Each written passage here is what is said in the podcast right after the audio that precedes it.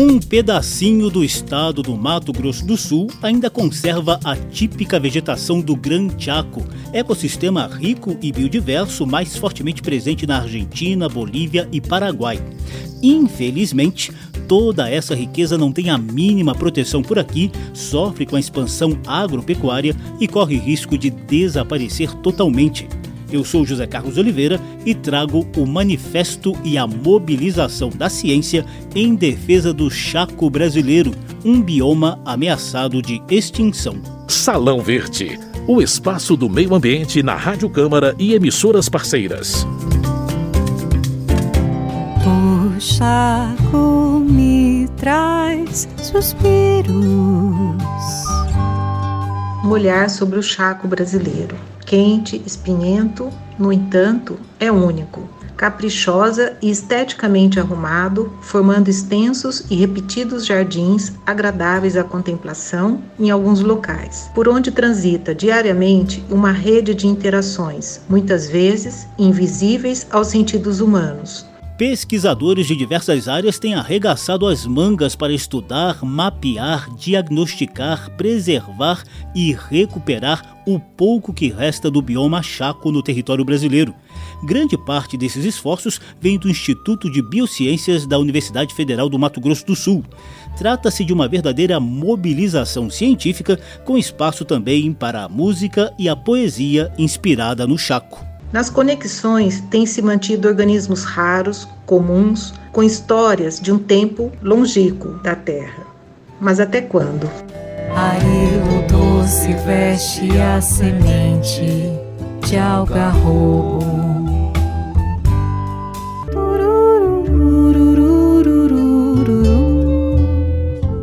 O chaco me traz suspiros a poesia Um Olhar sobre o Chaco Brasileiro, que você acabou de ouvir, é da doutora em Biologia Vegetal Ângela Sartori.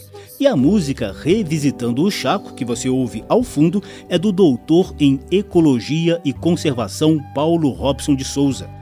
Dentre vários outros trabalhos, eles também são coautores dos livros Chaco, Caracterização, Riqueza, Diversidade, Recursos e Interações e Chaco Brasileiro, um manifesto fotográfico da biodiversidade.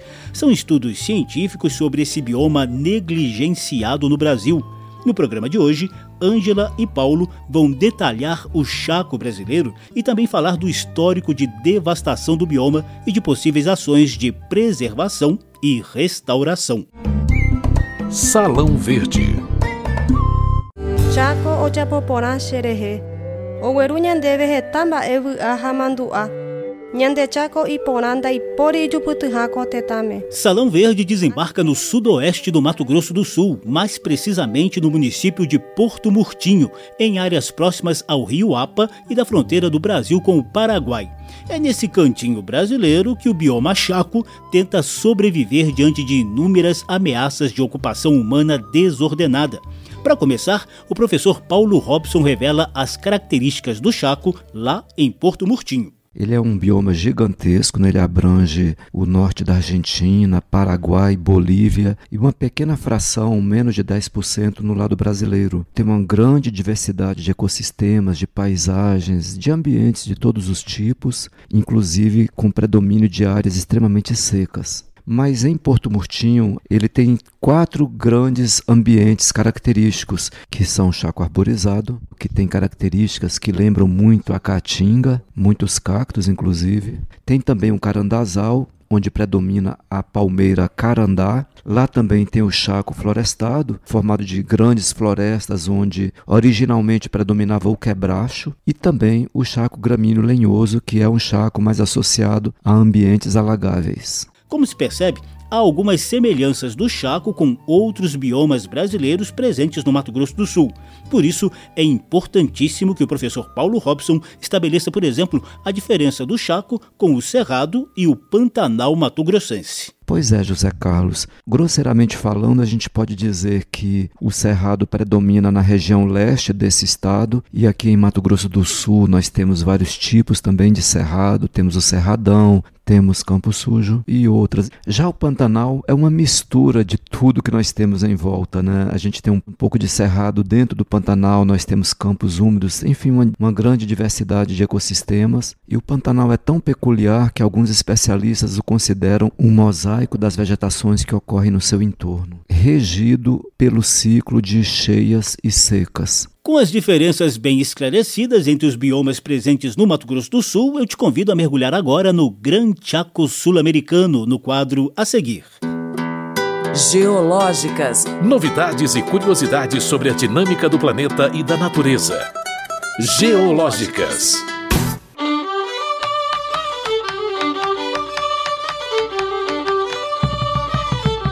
Quiero hermanar con mi canto a todo el Chaco entero a mi Chaco boliviano, al paraguayo, también al Chaco argentino.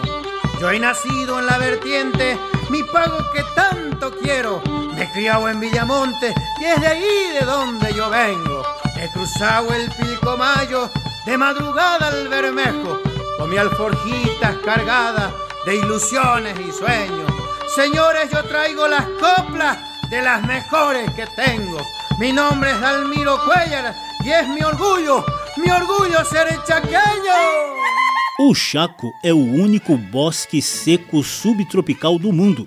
Com a ajuda da professora Ângela Sartori, do Instituto de Biociências da Universidade Federal do Mato Grosso do Sul, a gente vai trazer as principais características desse bioma quanto à umidade, temperatura e solo. O Chaco equivale a uma extensa planície com elevada biodiversidade, que encontra-se exclusivamente na América do Sul, né, em países como Argentina, Paraguai, Bolívia e numa estreita faixa no território brasileiro. Esse bioma apresenta dois setores de acordo com o gradiente de umidade, sendo que ao leste encontra-se o setor seco e ao oeste o setor úmido. Além da umidade, tem a questão de temperatura de relevo, que pode eh, ter variações dentro da extensão do chaco e também o solo, né, que em linhas gerais é caracterizado como um solo argiloso de percolação lenta, o que favorece o alagamento após a chuva. Ângela Sartori é doutora em biologia vegetal e descreve agora alguns aspectos da vegetação do bioma chaco. No chaco há formações florestais com árvores de elevado porte, com estratificação abaixo da copa das árvores, formando subbosques, e também ocorrem formações mais abertas, com predomínio de árvores de menor porte e expressiva riqueza de espécies subarbustivas e herbáceas. Tem também os campos, onde ocorre predomínio de espécies herbáceas, né? exemplo de representantes da família gramínea, e, por fim, a formação monodominante, formada pela Coperdíncia alba, popularmente conhecido como carandazal. Informações reunidas em um dos livros escritos por Angela Sartori e outros autores mostram que o Chaco é a segunda região de bosques mais extensa da América do Sul, atrás apenas da Amazônia. O bioma chaquenho conta com cerca de 3.400 espécies de plantas, além de 500 espécies de aves, 150 de mamíferos, 120 de répteis e 100 de anfíbios. Geológicas. Novidades e curiosidades sobre a dinâmica do planeta e da natureza. Geológicas. Algo se mueve en el fondo del Chaco boreal. Uma das prováveis origens da palavra Chaco remete ao Império Inca na língua quechua, falada por alguns povos indígenas da Cordilheira dos Andes, Chaco significa o amplo território de caça presente nas planícies sul-americanas as comunidades indígenas souberam conviver e preservar a rica biodiversidade do Chaco. Porém, a expansão de atividades econômicas tem sido determinante para a devastação do bioma, tanto aqui no Brasil quanto nos três países vizinhos. A professora Ângela Sartori nos mostra o histórico de ameaças ao Chaco. Apesar de toda a exuberância da fauna, flora e dos recursos existentes, o Chaco tem sido explorado de modo gradual, constante e devastador desde a década de 30. Destaca-se que nesse período a exploração de espécies era basicamente voltada para abastecer curtumes, então espécies é, importantes das formações florestadas foram quase dizimadas para extração de tanino. O grau de eh, exploração dessas florestas altas de chaco levou a uma redução drástica dessas formações no território brasileiro e isso dificulta inclusive a gente pensar como que era a paisagem dessas áreas por conta de uma exploração tão intensa, né? E se não bastasse tudo isso, a expansão da fronteira agropecuária colocou mais lenha nessa fogueira de devastação, segundo Angela Sartori. Outra atividade econômica voltada à pecuária, que deu ênfase à formação de pastagens nas áreas de chaco, o que exigiu mais áreas devastadas, né? Dessa vez, uh, o foco de devastação foram os campos e as formações de chaco com árvores mais espaçadas. Somado a isso, tem a atividade agrícola, que tem se ampliado, sobretudo na última década. Né? Salão Verde, o meio ambiente nos podcasts e nas ondas do rádio.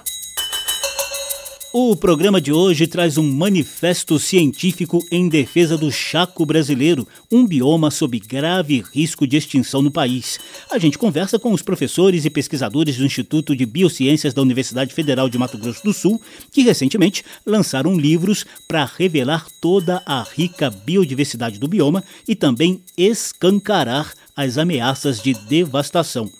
As publicações estão disponíveis para download gratuito na internet por meio do Repositório Científico Internacional. Você pode acessar esses links no site imbio.ufms.br. Repetindo, imbio.ufms.br. O livro Chaco Caracterização, Riqueza, Diversidade, Recursos e Interações é um rico volume de 440 páginas que reúnem décadas de pesquisas científicas no bioma. Já o livro Chaco Brasileiro, um manifesto fotográfico da biodiversidade, traz 682 fotos legendadas do bioma, que funciona como um misto de livro fotográfico, técnico e de divulgação científica para leitura e visualização em diversos formatos, inclusive no celular. Co-autor dos livros, o doutor em Ecologia e Conservação Paulo Robson de Souza conta como surgiu essa ideia surgiu de uma necessidade de ilustrar o Chaco brasileiro. A professora Angela Sartori me convidou para escrever um capítulo para o livro Chaco, Caracterização, Riqueza, Diversidade, Recursos e Interações. Aí eu falei assim para ela: Olha, Ângela, como o livro predomina texto, por que, que a gente não faz um capítulo fotográfico, uma espécie de painel fotográfico do Chaco, mostrando suas paisagens, seus animais e plantas? Ela gostou da ideia, mas no final o livro acabou ficando muito grande e como a gente tinha que atender ao limite estabelecido pela editora da universidade, o capítulo acabou não sendo possível entrar, né? Aí eu falei para ela, Ângela, por que a gente não faz também um livro totalmente voltado a ilustrar esse livro principal? Felizmente, a professora Ângela Sartori aprovou a ideia e outros cientistas e pesquisadores entraram em cena, e tudo isso em plena pandemia de Covid-19, como relembra Paulo Robson. Aí nós chamamos os colegas autores para participar, além de mim, da própria professora Ângela, o professor Adriano Spilman, o biólogo Thomas Sinani, a botânica Flávia Leme, a professora Rosane Arruda e o professor Arnildo Pote, todos eles dedicados à pesquisa botânica no Chaco, né? E também todos eles colegas nossos da UFMS. E uma curiosidade, José Carlos, é que esse livro foi feito na pandemia, as nossas conversas com Renan Dalago, que foi quem fez a editoração do livro, tudo isso foi feito por internet. Paulo Robson mostra a praticidade de acesso ao livro em forma de manifesto fotográfico. Abusamos do número de páginas e aí fizemos o livro num formato para ser lido no celular, com muita imagem, pouco texto, de tal forma que a pessoa pode ler o livro esperando um ônibus ou numa fila de banco, enfim, qualquer lugar, né? Porque o livro é mais para olhar do que para ser lido. Salão Verde. Chaco quebrachera y montaras renderán mi sangre con un ronco zapucay y serán el surco mi sombrero bajo el sol faro de luz.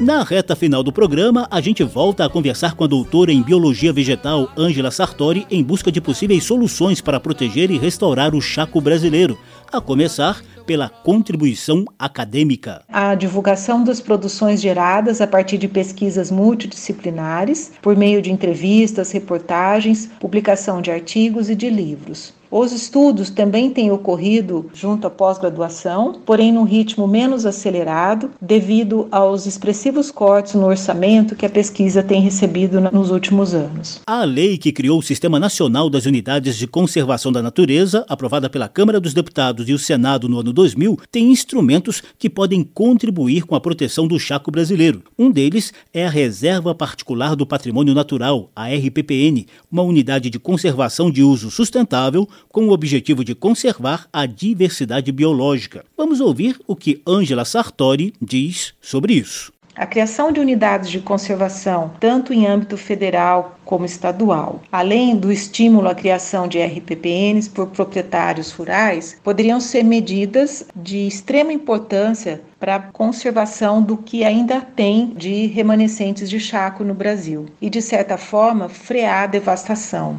Outra atividade seria o replantio de espécies nativas pela população local, com estímulo do poder público para a obtenção de sementes, cultivo de mudas e plantio. Isso poderia envolver a comunidade civil e as escolas. A população local usa de uma maneira intensa os recursos naturais disponíveis no Chaco para diferentes fins, como pesca, alimento, construção, artesanato, cultos religiosos. Deste modo, a população poderia ser estimulada ao cultivo de espécies nativas, sobretudo aquelas com poucos indivíduos nos remanescentes de Chaco ou aquelas espécies muito utilizadas pela população.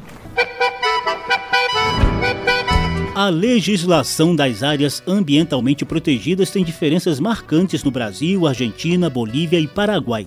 Mesmo assim, a gente encontra denominações que mostram maior preocupação com o bioma chaquenho nos países vizinhos.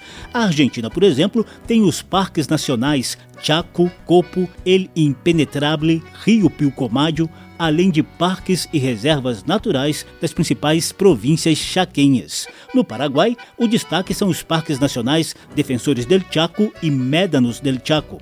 Na Bolívia, o bioma tem ao menos um pouco de proteção nos parques nacionais Amboró e Gran Chaco Caiá. A professora Angela Sartori mostra o que o Brasil perde ao não proteger seus remanescentes de Chaco. No Paraguai e na Argentina, há unidades de conservação do Chaco que são abertas ao turismo. No Brasil, inexiste unidades de conservação do bioma. Além da devastação, o Brasil deixa de explorar o turismo de um bioma único que é presente apenas no oeste de Mato Grosso do Sul. Além da biodiversidade do bioma, tem a cultura dos povos que aglutinam valor aos serviços que os turistas têm valorizado. O uso sustentável dos recursos, a diversidade gastronômica e do artesanato é, são potencialidades das regiões que têm chaco no Brasil e que poderiam ser olhadas né, com um pouco mais de atenção pelo poder público e pelas autoridades que poderiam contribuir para a preservação desse bioma. Chaco querido,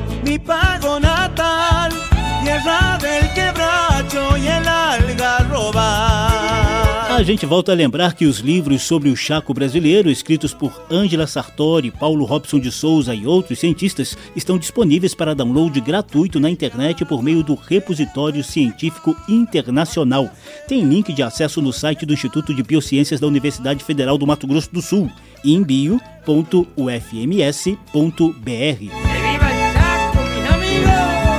Ilustraram o programa de hoje trechos das músicas Revisitando o Chaco de Paulo Robson de Souza na voz de Joyce Terra, Chaco Sem Fronteiras dos bolivianos Jorge Alcoressa e Arsenio Segovia com a interpretação de Dalmiro Cuellar, El Cachapaceiro do argentino Ramon Ayala com Mercedes Sosa, El Cosechero de Ramon Ayala com Mercedes Sosa e Luiz Carlos Borges, Chaco Querido do boliviano Germán Casal. Qué lindo es el Chaco cuando la lluvia. Salão Verde trouxe o Manifesto Científico em Defesa do Chaco Brasileiro, o bioma sob ameaça de extinção no Mato Grosso do Sul. O programa teve produção de Lucélia Cristina, edição e apresentação de José Carlos Oliveira. Se você quiser ouvir de novo essa e as edições anteriores, basta visitar a página da Rádio Câmara na internet e procurar por Salão Verde. O programa também está disponível em podcast. Obrigadíssimo pela atenção. Tchau. O Chaco me traz suspiro. Salão Verde, o espaço do meio ambiente na Rádio Câmara e emissoras parceiras.